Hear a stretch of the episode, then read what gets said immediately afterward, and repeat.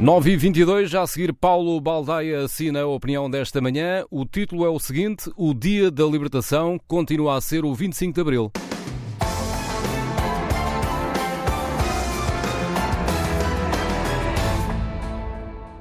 Não querendo ser desmancha-prazeres, mas sendo, queria lembrar que o vírus, com as suas variantes Delta e Beta, já conseguiu encontrar forma de fintar a vacina e ainda tem caminho para fazer.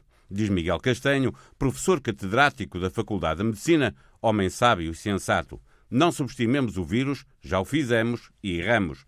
Não diz ele, e não direi eu, que não faz sentido percorrer o caminho da liberdade. Faz. Claro que faz. Vale a pena é fazê-lo com responsabilidade, sempre com a certeza que ainda não conquistamos o direito de retomar a vida como ela era antes de aparecer este novo coronavírus. Comparar com o que nos aconteceu em janeiro, em com dias em que chegaram a morrer nove pessoas por hora de Covid-19, pode dar-nos a sensação de uma grande vitória, mas não esconde que, mesmo com uma alta taxa de vacinação, a nova matriz, o vírus continua com capacidade de contagiar, enviar para internamento hospitalar e matar.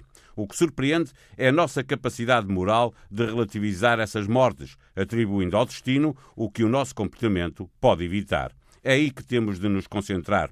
Recorro novamente ao testemunho de Miguel Castanho. O dia da libertação será o dia em que, humanamente, já não for possível fazer mais nada para combater o vírus. Aí teremos reduzido a incidência a números muito baixos e teremos aprendido a viver com ele.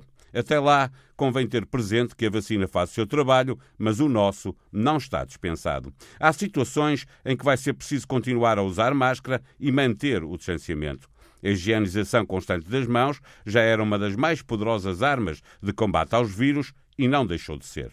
Agora só temos de nos fazer à estrada para percorrer o caminho, convictos de que é melhor avançar que ficar parado, até porque parar também é morrer, com a certeza de que se nos enganarmos na estrada, será sempre melhor voltar atrás para corrigir a trajetória o Dia da Liberdade, continua a celebrar-se a 25 de abril. Já era uma grande vitória chegarmos lá unidos no essencial, na convicção de que todas as vidas contam.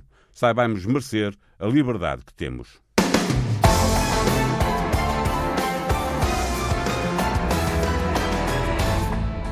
A opinião de Paulo Baldaia, um texto que vai ficar disponível para ler eh, em tsf.pt. Entretanto, a opinião vai de férias.